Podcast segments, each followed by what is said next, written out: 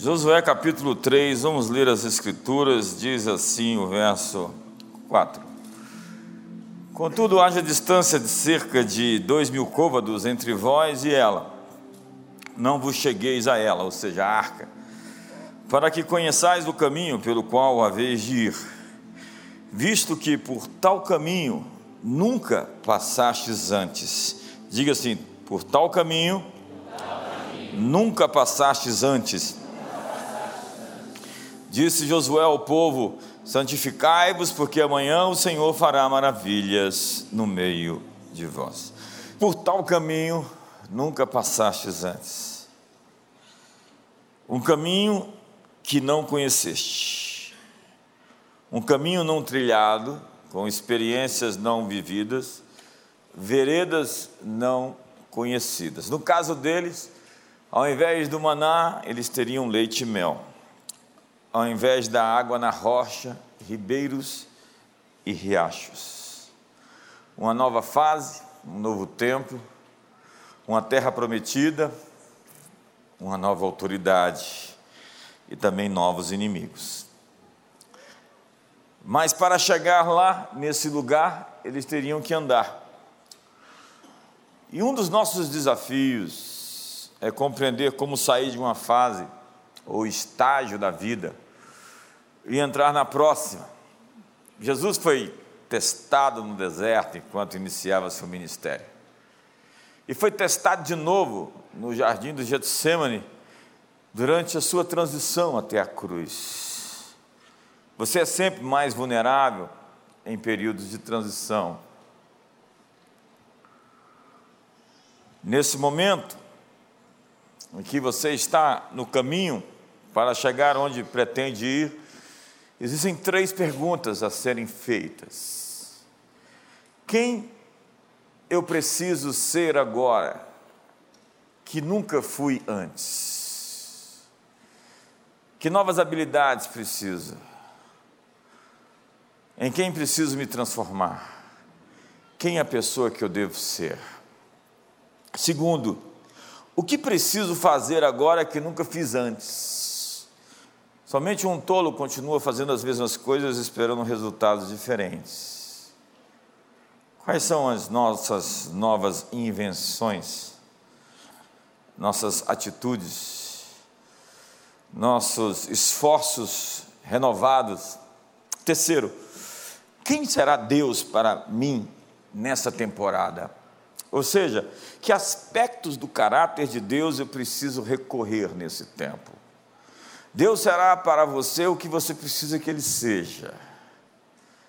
Se é cura, Ele é verrafá. Se é sua presença, Ele é chamar. Se é paz, Ele é shalom. Se é justiça, é tsidequeno. Se é guerra, Ele é o Senhor dos exércitos.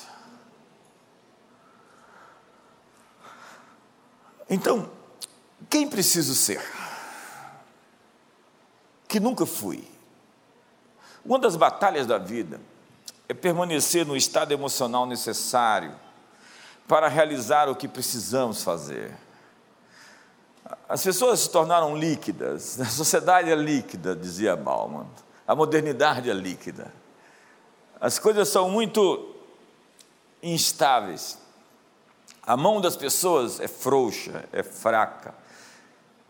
Muita gente não consegue fazer a transição porque não impõe o esforço necessário para chegar até lá. Cada um de nós tem a luta que conseguimos vencer. Nenhuma tribulação sobreveio sobre vocês que vocês não fossem capazes de resolver. Não há prova maior do que suas forças, porque antes Deus dá também o livramento. E há muitas pessoas que derretem na estrada. Jesus disse: No mundo tereis aflições, mas tem de bom ânimo. Diga para o seu irmão: tem de bom ânimo. O desânimo, desânimo, ânimo é alma, né?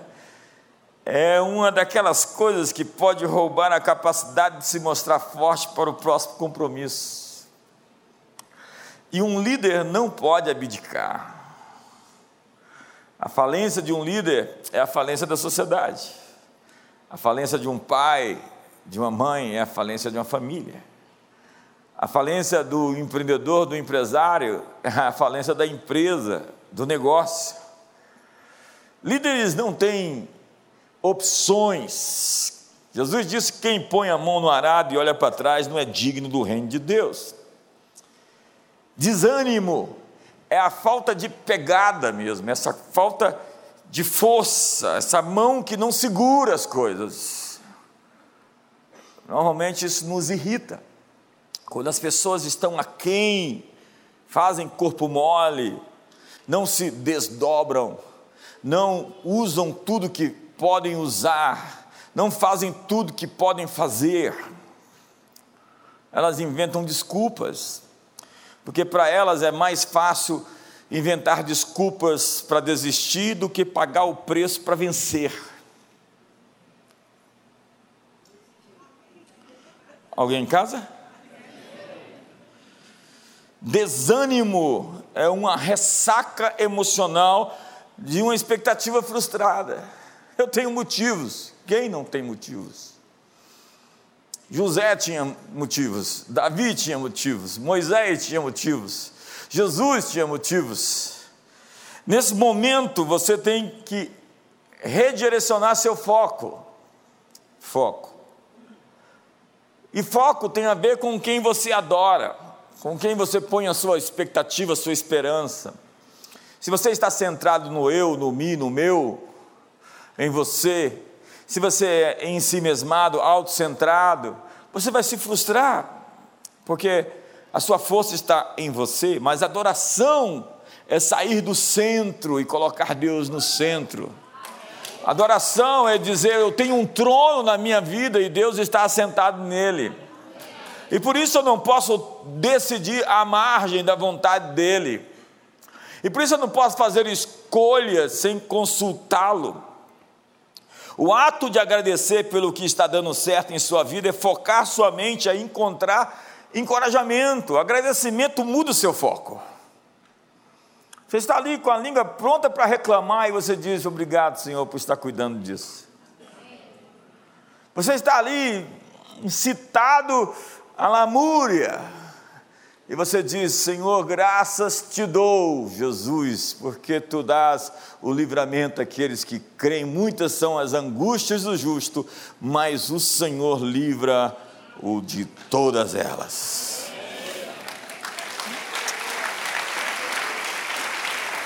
E a gratidão reposiciona as coisas, e o seu coração, principalmente, se redireciona.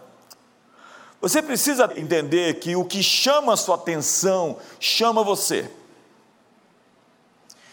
O seu foco que lhe chama atenção chama você. E colocar atenção sobre algo faz aquilo crescer. Nesse caso, a coragem nem sempre é um teste físico. Alguns são fisicamente corajosos, mas tímidos em expressar seus sentimentos tímidos em ter aquela conversa difícil, corajosa, tímidos em confessar suas faltas, em expor seus segredos que estão apodrecendo as bases da sua existência para alguém para que possa ser ajudado, não com coniventes, não com cúmplices, não com amigos dos seus pecados, mas com gente que vai lhe confrontar e vai lhe amar mais a você do que você tem se amado, porque quando você de fato começa a conspirar com os seus erros, você vai chegar no fundo do poço. E a primeira lei do fundo do poço é: pare de cavar. Eu estou falando com alguém aqui essa noite. É com você mesmo. Então, para ele não se sentir tão constrangido, põe a mão no ombro do seu irmão e fala: para de cavar, a saída é para cima.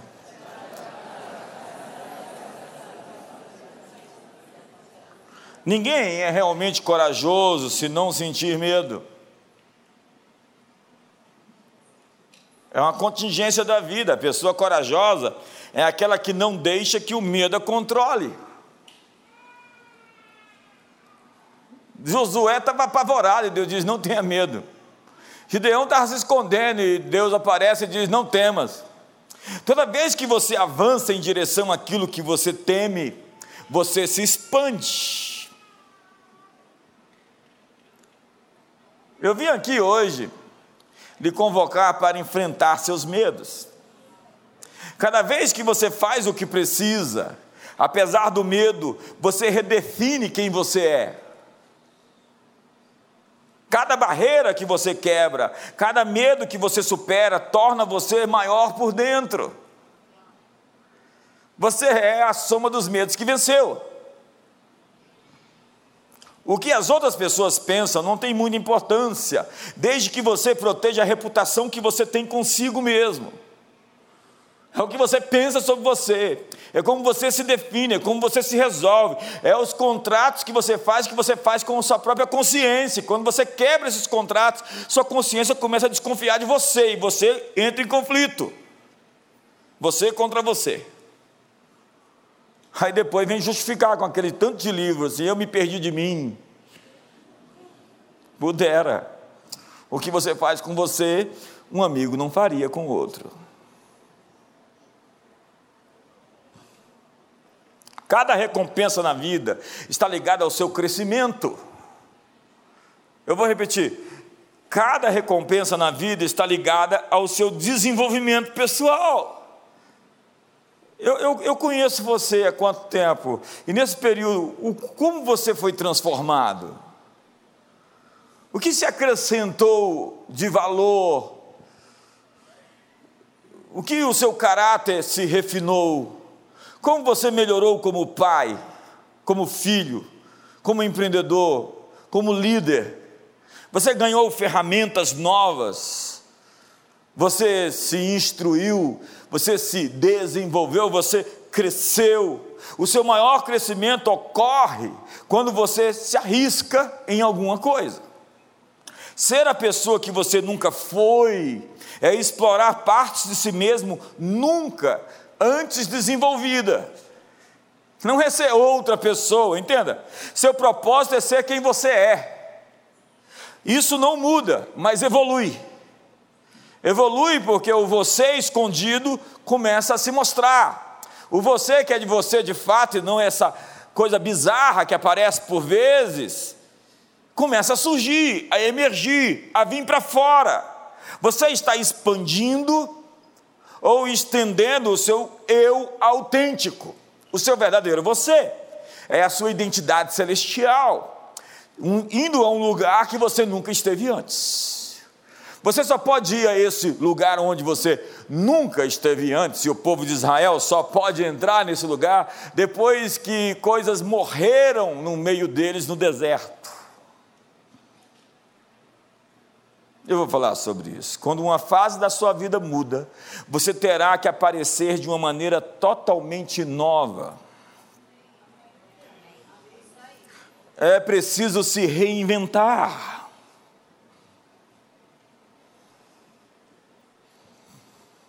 Ficar parado no mundo em movimento é virar um dinossauro, um objeto de observação arqueológica. Jurassic Park. Se você sonhar essa noite com isso, a culpa não é minha. Isso significa aproveitar tudo o que você já aprendeu e tudo o que você já fez, e exercitar novos músculos, uma nova consciência, explorar um novo espaço. Então você enfrentará muitas oposições por tomar essa decisão. Quando você começar a entrar em seu período de transição, o mundo espiritual tentará prendê-lo no antigo padrão. Vencer a inércia exige sacrifício. Sair da cama, se levantar, resistir, lutar é um ato revolucionário. Deus lhe chamou, mas isso não significa que os outros vão entender e vão concordar com isso. Os críticos de Neemias pensaram que ele estava fazendo o que os profetas falassem o que ele queria que falasse, ele estava pagando por isso e estava naquilo para ficar rico. Era o que eles diziam. Os críticos de Paulo o chamavam de louco, de tolo, de tagarela. Os adversários de Jesus disseram que ele era controlado por um demônio, expulsa demônios por Beuzebu. Então espere o ataque. Tem gente que fica surpreso, oh, estão falando mal de mim. Óbvio, você saiu da posição do conforto, do status quo, você já não é mais uma paisagem parada no caminho, você está se movendo, você está fazendo a diferença. Então espere que isso vai fazer uma resistência contra o seu avanço surgir. É natural. As pessoas só não criticam os mortos, normalmente fala bem dos que morreram.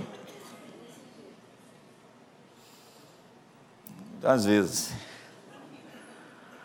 Então não deixe que a crítica, a oposição, a resistência o impeça de seguir em frente. Os filhos de Israel atravessavam o deserto rumo à terra prometida. E o que inibiu a transição deles foi, foram os velhos hábitos. Aquelas coisas que não ficaram mortas no deserto. Há pessoas que precisam resolver as treitas internas, os conflitos emocionais, os nós existenciais. Tem gente a vida toda amarrada, presa, não sai da infância, vive bebendo leite, ainda vive em discussão. Paulo diz: vocês deveriam ser maduros na fé. Eu queria lhes dar alimento sólido, mas vocês só podem beber leite, não é que sois carnais. Havendo entre vós divisões, facções, litígios, confusão, barraco. Um crente barraqueiro é um péssimo testemunho, um bebê na fé. Por favor, não fala que é daqui da CN. Foi dito a Israel para lidar com os eus lá no deserto. Em sua terra, os amorreus, ferezeus, gigazeus, aquele tanto de eu. Porém, se não desapossardes diante de vós os moradores da terra, então os que deixardes ficar servosão como espinhos nos vossos olhos e como aguilhões nas vossas ilhargas e vos perturbarão na terra em que habitardes. Aí, quais são os eus que ainda não foram vencidos, que se tornaram uma intrusão, uma erosão dentro de você? Você ainda não expulsou os eus da sua terra. Pode ter muito eu em você ainda que não é você de fato. Eu estava vendo um texto hoje, quando Paulo disse que as obras da carne são conhecidas, e além desses pecados sexuais óbvios, prostituição, impureza, lascívia, idolatria, feitiçaria, feitiçaria. Feitiçaria é uma obra da carne. A raiz da bruxaria é o desejo carnal de dominar, de manipular, de intimidar, de controlar. O reino anímico da alma exerce uma forma de energia psíquica que tem o poder de influenciar pessoas. É o caldeirão, já viu o caldeirão? Quando a pessoa faz feitiçaria, pega lá aquele caldeirão, aí põe ali perna de cobra,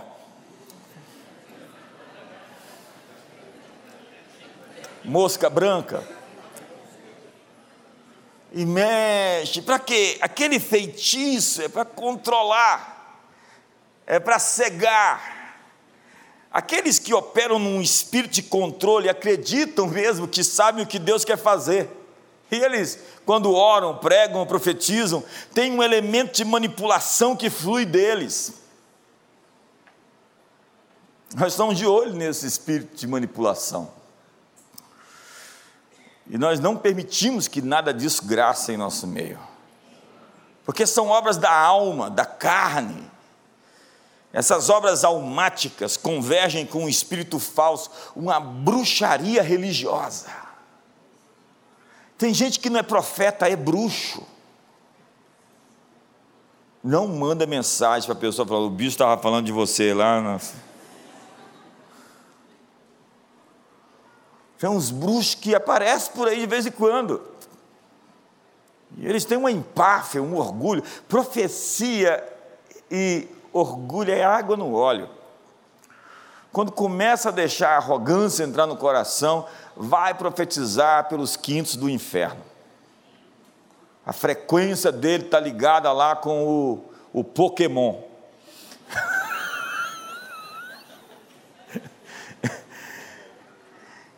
Então Israel estava na sua transição. Uma terra de promessas proféticas esperava por eles. Nada é mais frustrante do que chegar a um ponto de avanço e retroceder.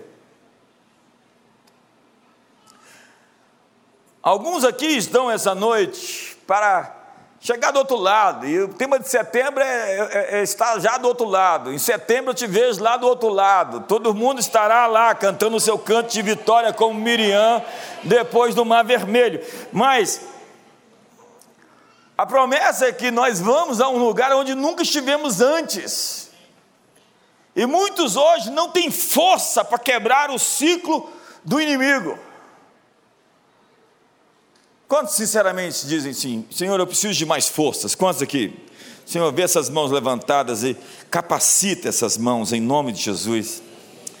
Mas as pessoas às vezes não têm essa força para transitar para o outro lado para vencer a sua fase, a sua etapa, o seu estágio, porque elas não discernem a hora e, frustradas, atacam o objeto errado, muitas vezes atacam a si mesmas.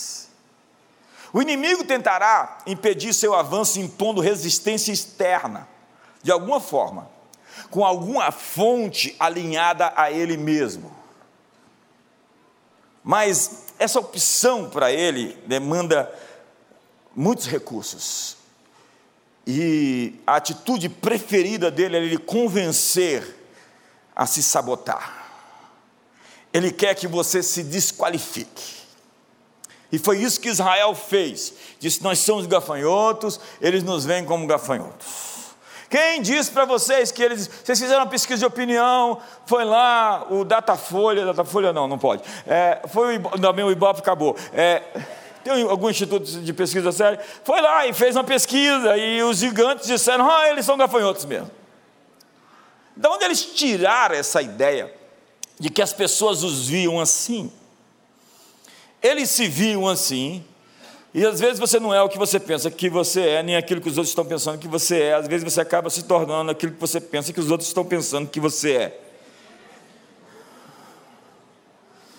Pergunta você, irmão, você entendeu?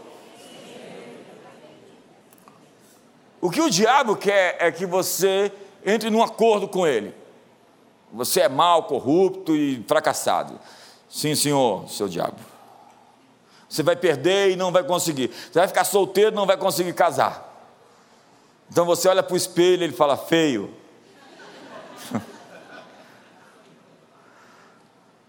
o inimigo está querendo entrar num acordo com você. Ele quer que você concorde com ele.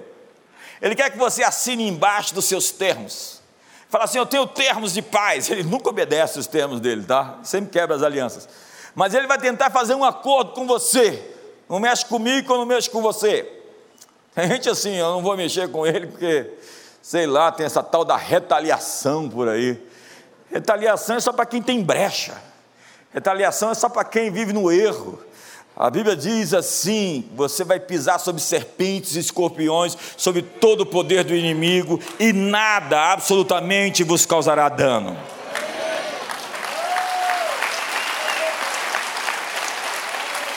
Então o inimigo aponta suas flechas para você, e ele trará à tona a sua história, seus velhos padrões, seus velhos medos, suas velhas iniquidades. Ele tem um dossiê completo seu te analisa, é um psicólogo milenar, está aqui há milênios, fica examinando os homens, é um antropólogo da pesada, é melhor do que aqueles aqui da UNB.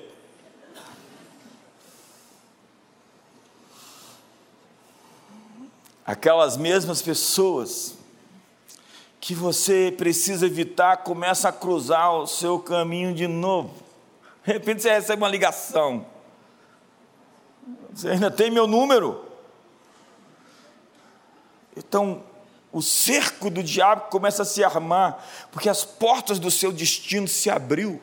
E como diz o Chris Volaton, cães da destruição guardam as portas que você vai entrar para chegar onde você tem que ir. É como se você tivesse que cruzar uma linha e existe ali uma oposição ferrenha para que você não faça isso. Mas hoje, nesse último domingo do mês de agosto, nós vamos cruzar uma linha e nós vamos passá-la.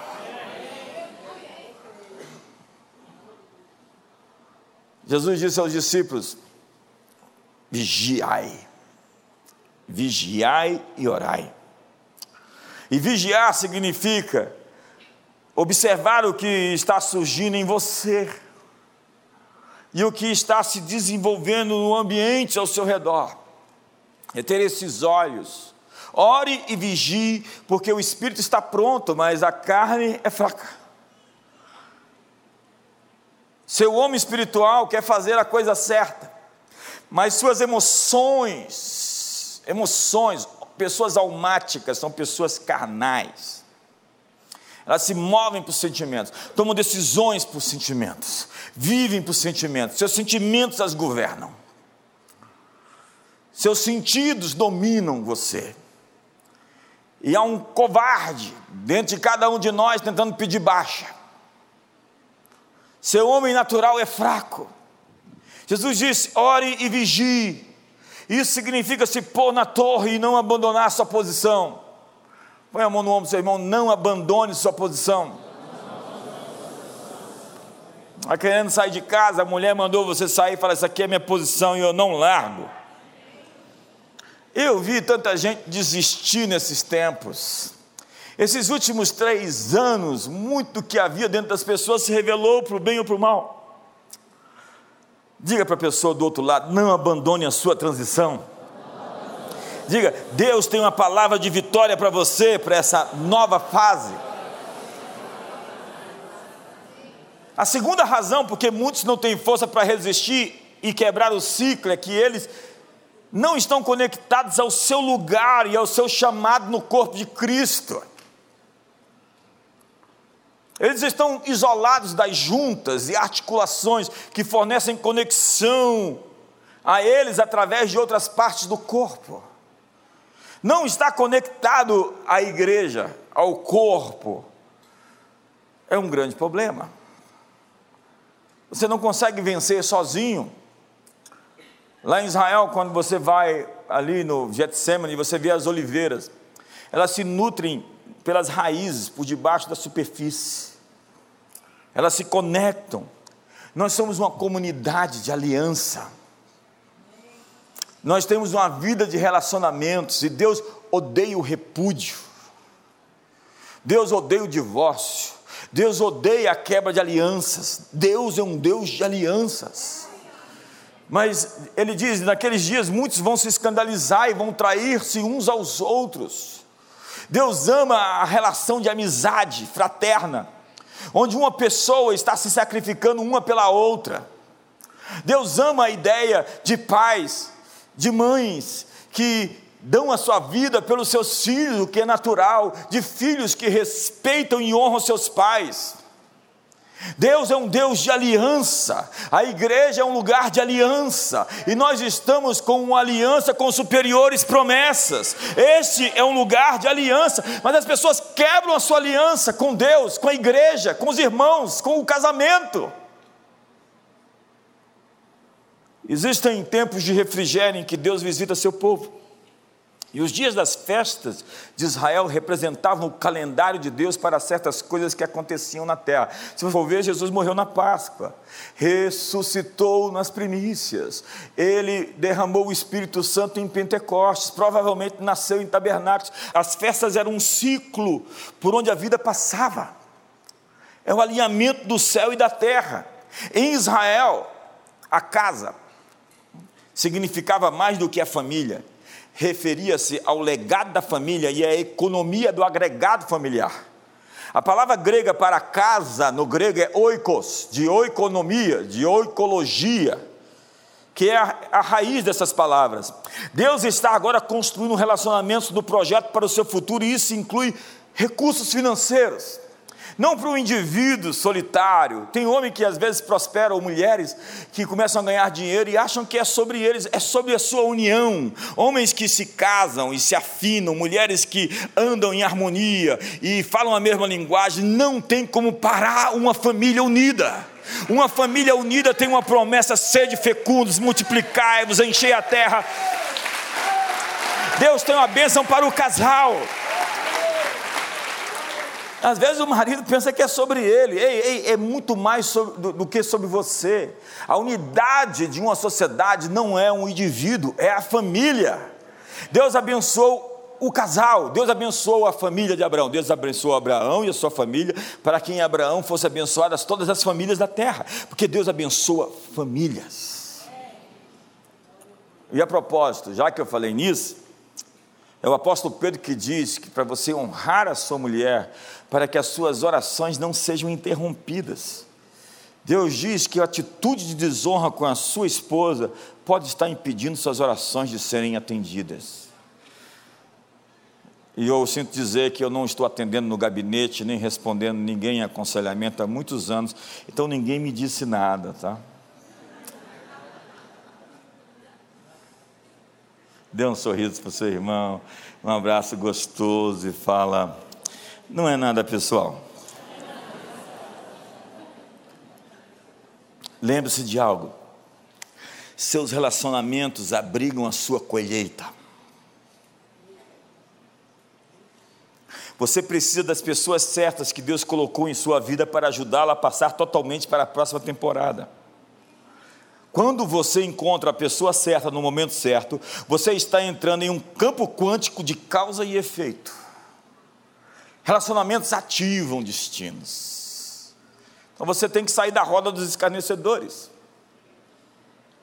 Você tem que parar de andar no conselho dos ímpios. E o ímpio pode ser aquele seu analista, que está ensinando você a desobedecer a Deus, totalmente progressista. Você está dando o seu ouvido para uma serpente. Diga para o seu irmão aqui, está tenso, mas vai melhorar. Sabe, em vez de se esgotar com pessoas que não conseguem trabalhar com o que você está fazendo, nessa zona você atrai as pessoas que ressoam com a visão que você carrega e atrai parceiros potenciais. É o alinhamento de eventos síncronos, compromissos divinos. Você precisa de indivíduos específicos para ajudá-lo a cumprir seu chamado e seu propósito único. Liderança, como diz o John Maxwell, se você diz que está liderando e não tem ninguém te seguindo, você está somente passeando. Um líder tem pessoas que se inspiram em segui-lo. Você precisa, então, declarar o seu veto divino à fofoca, a esses ambientes de calúnia, de assassinato de reputações, os comentários negativos, que só servem para lhe desconectar da frequência onde os milagres acontecem. Nesse ambiente, coisas morrem dentro de você. Para o seu novo tempo é preciso lidar com as distrações de velhas alianças, de distrações potenciais que podem estar surgindo e emergindo.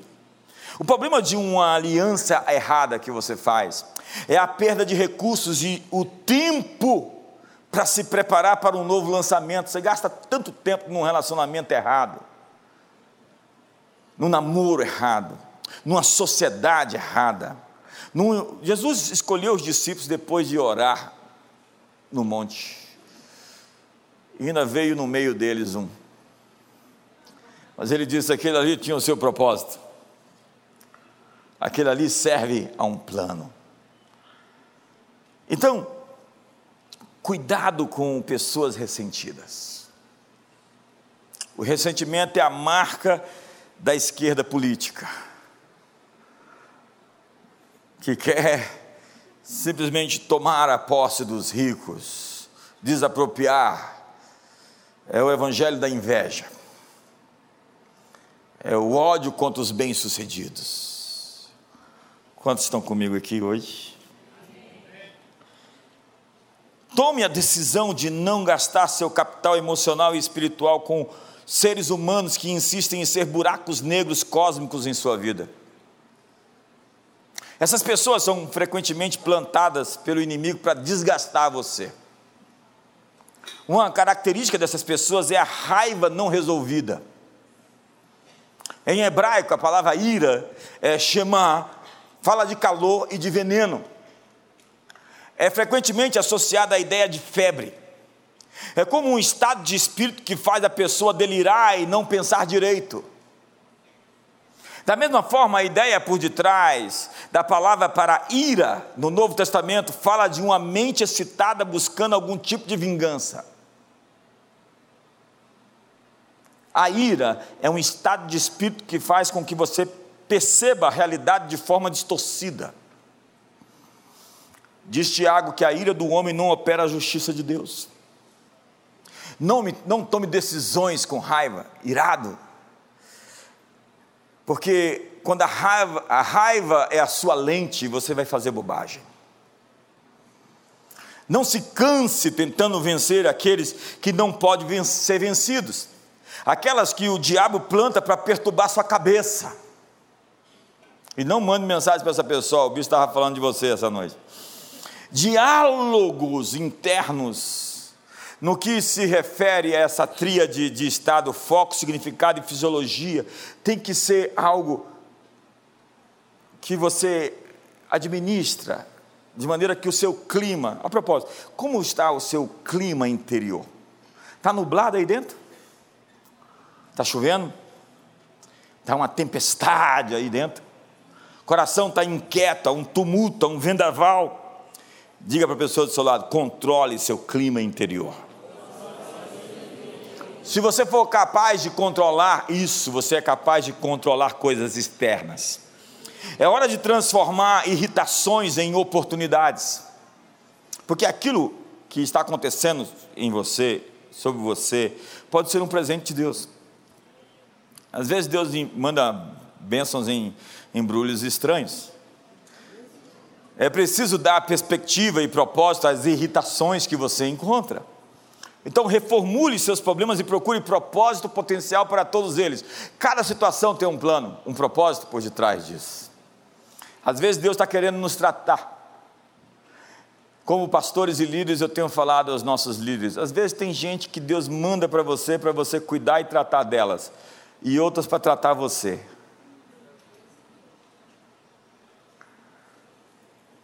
Deus nos ajuda a crescer, dando-nos desafios que estão além do nosso conjunto de habilidades. Nós adoraríamos orar e profetizar, repreender esses desafios que Deus enviou para cumprir o seu propósito. Esse é o seu processo de transformação pessoal. É quando uma pessoa autoritária ou rude pode ter sido enviada a fim de amadurecer o fruto do Espírito em você. O irritante talvez estará em sua vida até que você não se irrite mais. O diabo é assim, ele vai apertar o dedo na ferida enquanto dói. Parou de doer, ele muda a estratégia. Então, se aquilo te afeta, aquilo vai continuar acontecendo. Quantos estão comigo aqui? Quantos estão comigo? Deus muda o relacionamento que você tem com algumas pessoas quando você muda a sua frequência. Diz a Bíblia: uma vez que os caminhos do homem agradam a Deus, este reconcilia com ele os seus inimigos. Quantos são pela reconciliação aqui? Quantos são pelo raio que o parta? Tem gente que está orando assim, Senhor, é, os discípulos de Jesus, quer que a gente manda fogo cair do céu, Jesus? À medida que você se torna mais flexível e gentil, disposto a aprender, você começa a encontrar favor em seus relacionamentos. Mas acredite, o orgulho não tem amigos. Uma pessoa orgulhosa nunca tem relacionamentos profundos e de longo prazo.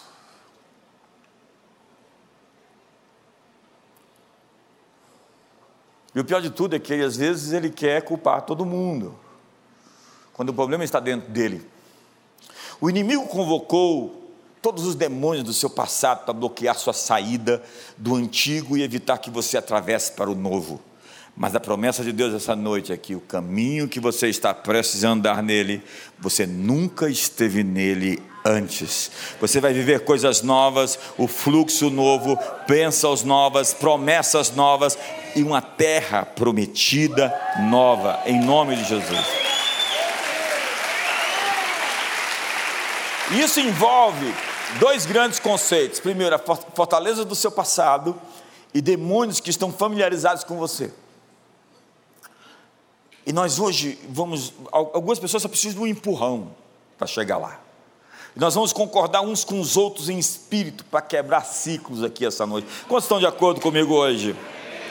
Diga para seu irmão, dessa noite você não passa. Diga, eu vou te ajudar a chegar lá.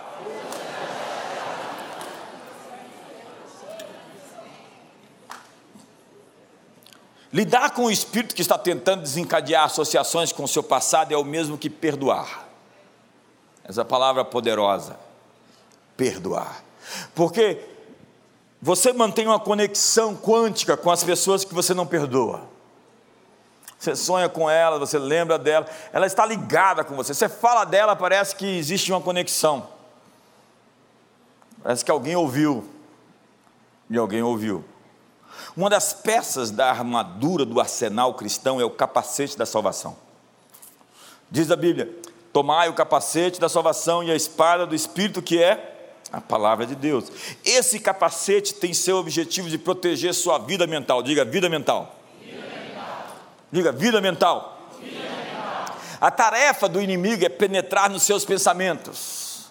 E como um hacker, ele está querendo furar os bloqueios Está querendo plantar lá um cavalo de Troia, um trójano, contaminar você por dentro, um parasita que vai sequestrar seu DNA e vai fazer de você um,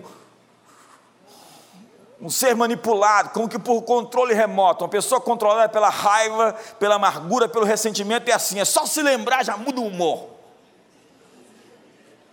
Estava bonzinho, já se transforma e entorta.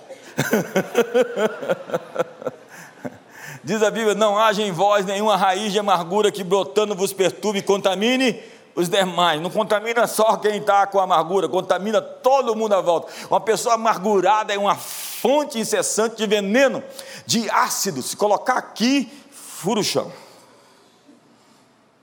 Então diz a Bíblia que o capacete referido é o capacete da esperança. Esperança é a capacidade de manter uma vida de pensamento fortemente isolada contra todos os aspectos tóxicos, intrusivos e a negatividade que rouba a confiança.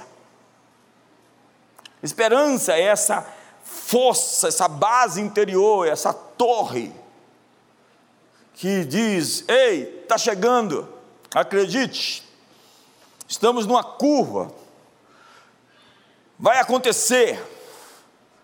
seu estado e a sua desenvoltura flutua, não com base na realidade real, mas na sua percepção da realidade. Isso é bem relativo, porque o cérebro acredita e se convence das coisas a partir do que ele está vendo, percebendo. Então, esses noticiários estão enchendo você de medo, de toxicidade, então você está todo inflamado, porque você está se alimentando do medo, do pavor, do pânico. Muitas pessoas permitem que eventos externos ditem como se sentem por dentro. Então você está assistindo um noticiário e aparece uma boa notícia, e o seu humor melhora. Então você vê más notícias e o seu humor, humor vai numa direção oposta. Então você vive uma montanha russa emocional para a sua nova fase, é hora de desplugar, de desconectar.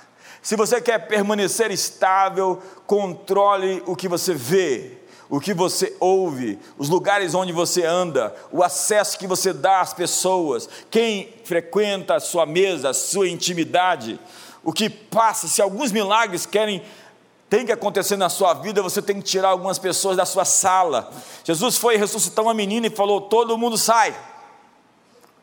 Só ficaram três, que eram aqueles que andavam na mesma frequência, estavam conectados de coração. Como diz o John Maxwell, a verdadeira ligação é a ligação do coração. E qualquer pessoa minimamente sensível espiritualmente sabe quando há discordância, quando há algo arranhando num ambiente, numa atmosfera. Então é hora de unplug desplugar. Fala para você, irmão, essa palavra poderosa, diga desplugar. O que é desplugar? É desligar aquele canal de TV. É parar de ficar rodando o dedinho e curtindo até o que não, não, não sabe.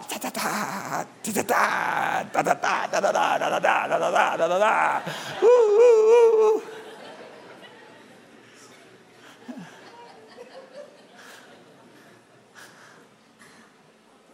Aquilo, a, a Carolyn Leaf diz aquilo ali está criando um, um, problema no seu cérebro. Seu cérebro não foi feito para ter tanta informação.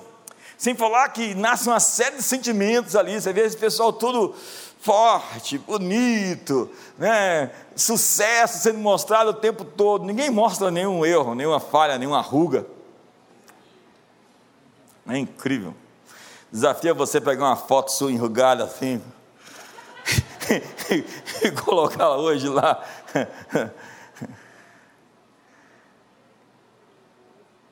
E aí, você tem que administrar seu coração. E a inveja é desejar algo que a outra pessoa tem. E às vezes desejar que a pessoa perca o que tem. Se alguém está fazendo algo que você pensou que poderia fazer, mas não fez, você sente ciúmes, você tem inveja. Isso assume uma frequência na sua vida que atrapalha. Tem na Bíblia a inveja amargurada, é quando o sujeito está amargo porque o outro teve sucesso. Existe isso? Já viu a expressão verde de inveja? Verde é porque tem que amadurecer para largar a inveja. Eu nunca vou sentir ciúmes de um boxeador que luta, porque eu não sou um boxeador.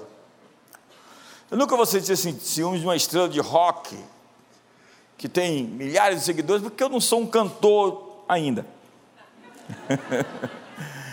não, não. E não importa em que área de carreira você esteja, se você vir alguém obtendo favores e resultados que você sabe que também poderia ter obtido, mas não tomou as medidas necessárias para chegar lá, você pode ser tentado pela inveja. É essencial aprender a celebrar as vitórias dos outros. Se nós queremos prosseguir com o coração limpo, correto e caminhar numa posição favorável, é importante bater palmas para quem está fazendo algo poderoso o inimigo quer manter você concentrado naquilo que você não tem, em quem você não é, em vez de em quem Deus o criou para ser e no quão longe você pode ir. A comparação é a ladra da alegria e a morte da autenticidade. Seja plenamente quem você é. Deus nunca esconderá de você nada que esteja no seu campo de possibilidades, porque o céu não tem favoritos. Sua tarefa é desenvolver plenamente a sua própria capacidade. Quando você sente ciúmes ou inveja dos outros, é porque você é, pode ter os mesmos resultados que aquela pessoa teve. Você é capaz. Agora, observe e descubra quais etapas eles estão realizando e que você ainda não tomou. Veja o que está sendo feito. Peça um conselho, estude. E se você é alvo da inveja, tenha isso como um elogio indireto. E faça a si mesmo essas perguntas: a quem estou criticando? Ou quem está sendo criticado por aquela pessoa a mim? Qual é o motivo por detrás da crítica? Com quem estou me comparando? Posso suportar ouvir pessoas celebradas na minha presença. Tem gente que, quando alguém é celebrado, aplaudido, é levado ele diminui como se aquilo fosse uma agressão à sua importância pessoal. Se você se sente assim, você precisa de cura. Dá um sorriso para o seu irmão e fala: não é nada pessoal.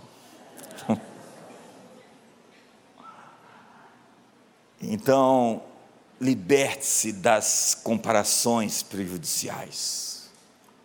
Descubra a sua tarefa única na vida. Trabalhe em seu próprio campo.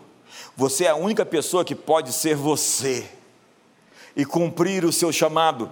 Deixe o Senhor falar com você sobre quem você é e quem você deveria ser, porque o lugar para onde você está indo, você nunca esteve nele antes.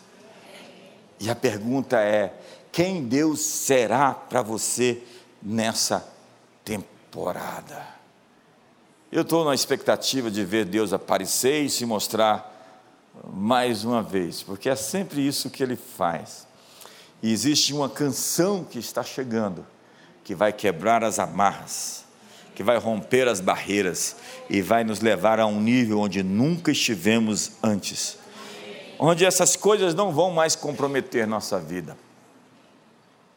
Meu desafio a você é se desplugar por um tempo, usar minimamente intencionalmente suas redes sociais, não ser escravo desse mercado de consumo e desenvolver autenticidade, crescer, se tornar a pessoa que você tem que ser nessa nova temporada, mudar algo em você,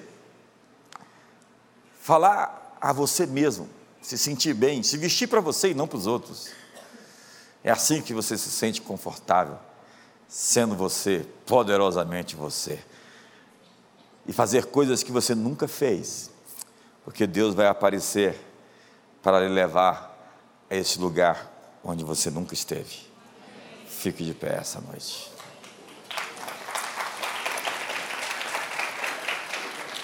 Diga para o seu irmão do seu lado: nós vamos nos encontrar no topo.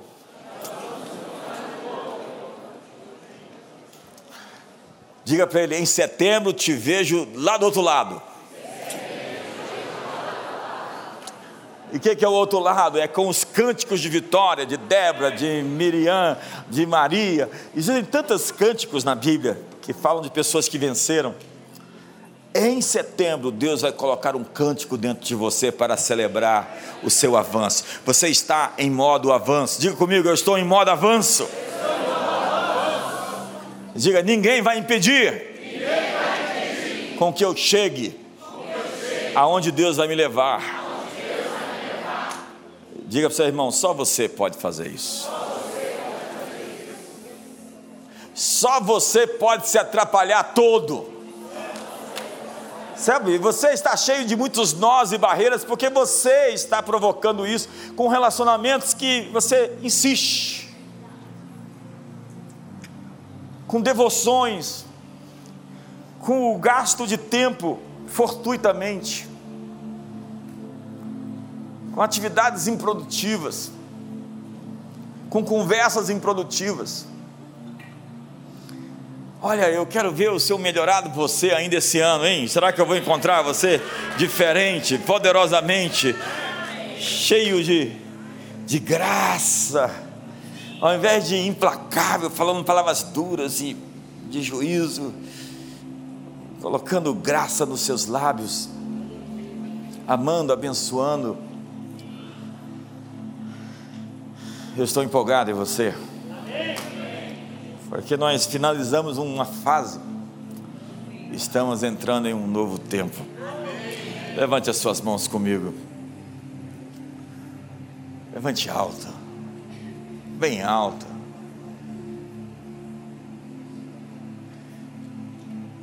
Nós teremos cânticos alegres de livramento em nosso meio. Novas canções vão emergir. Deus vai abençoar famílias.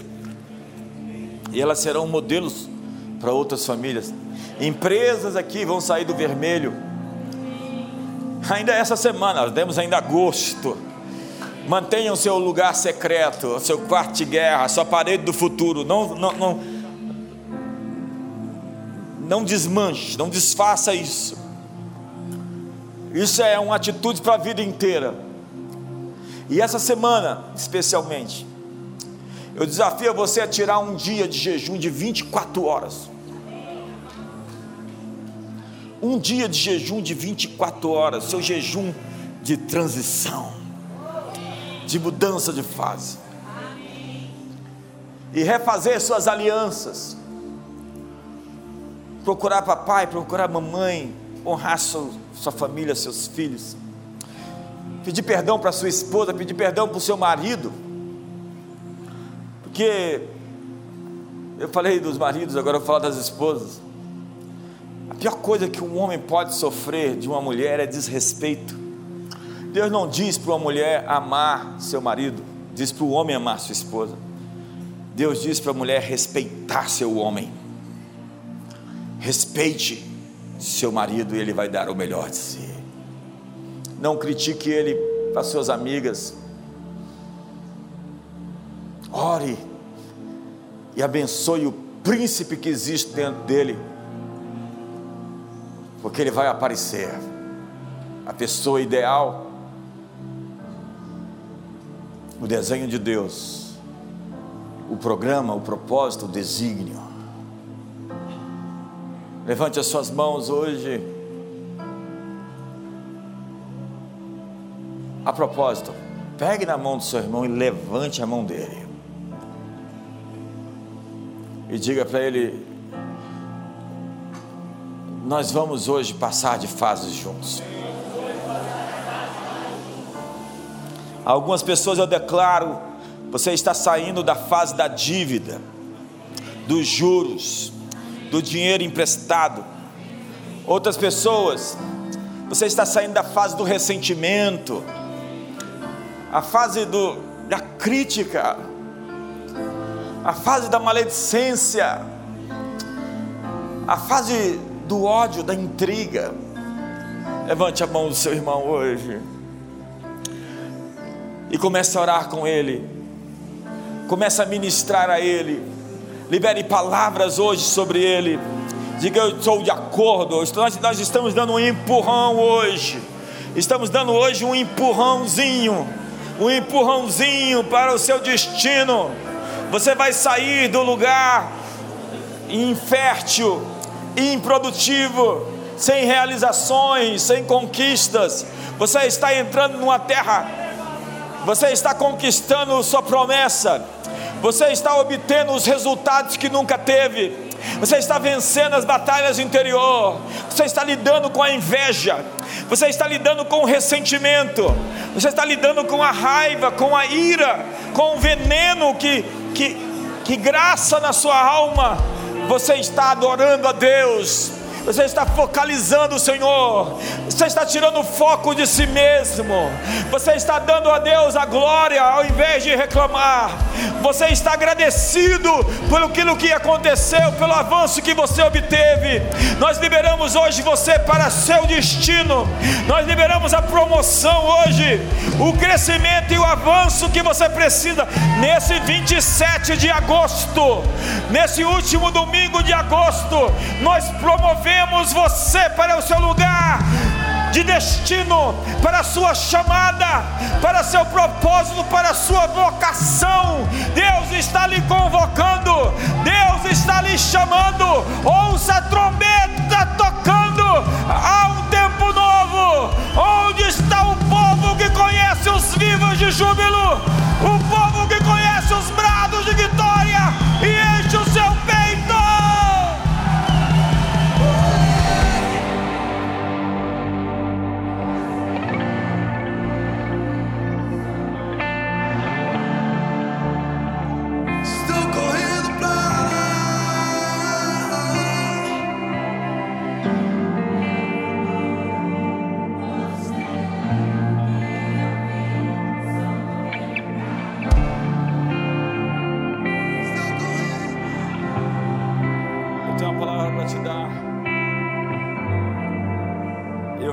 novas parcerias sendo feitas. novos relacionamentos entrando no perímetro, no escopo, na área dos seus relacionamentos, amizades, a construção de conexões, de network, pessoas que vão colaborar, colaborar construir com você coisas maiores, pessoas que vão sonhar juntas, que vão se sacrificar. Eu vejo casamentos aqui, matrimônios idealizados e sonhados, perseguidos. Você está saindo da terra estéril da solidão. E Deus está colocando sobre você sementes que vão frutificar. E eu vejo que toda árvore que meu pai não plantou será arrancada. Há coisas que vão sair da sua vida. Você não vai reclamar disso. Eu vejo você redirecionando os seus sentimentos, focando, alinhando o seu coração com Deus. E ao invés da reclamação, da queixa e da lamúria, louvor. Aprenda uma nova canção. Existe um novo cântico que está sendo tocado, que vai curar seu coração. Eu vejo seu coração sangrando, mas o bom médico está com o bisturi, tirando a, a dor e costurando, cicatrizando as suas feridas. Você foi machucado, você foi ferido pelas escolhas que você fez ou pela injustiça que cometeu, cometeram contra você. Mas o bom pastor está sarando suas ovelhas. Sinta-se hoje nos seus braços. Sinta hoje o seu cuidado, a sua proteção. Ele lhe trouxe até aqui, ele vai lhe levar até o fim. E Ele vai trazer recursos econômicos para a família. Para a família. E Ele vai abençoar de maneira incomum você nessa próxima temporada. Lembre-se que a boa dádiva e o dom perfeito procede dele. E o seu favor está chegando até você. Então arrependa-se hoje e recrie conexões que foram quebradas. Faça um alinhamento com pessoas importantes da sua história, da sua jornada. E queime algumas pontes. Esse é o seu momento de andar onde você nunca andou, de estar onde você nunca esteve, de colher até mesmo o que você não semeou. A promessa de Deus é vocês vão ter vinhas que não plantastes, figueiras, oliveiras, árvores frutíferas, e cidades fortificadas que vocês não edificaram serão suas. Espere um tempo de graça e de favor. Eu sinto leveza para essa próxima estação. Setembro é o mês da primavera. Vai florescer. Setembro é a virada do ano judaico. É o mês da independência. Há tanta coisa para acontecer. Mas até lá, vigiai e orai. Um dia de propósito, 24 horas, você consegue. Dedique-se em oração. Esse é o seu jejum da transição para a próxima fase. Eu abençoo você, abençoo a sua semana e que o amor de Deus, a graça de Jesus e a comunhão do Espírito Santo seja sobre a sua vida. Dê um abraço gostoso do irmão do seu lado. Uma ótima noite para todos.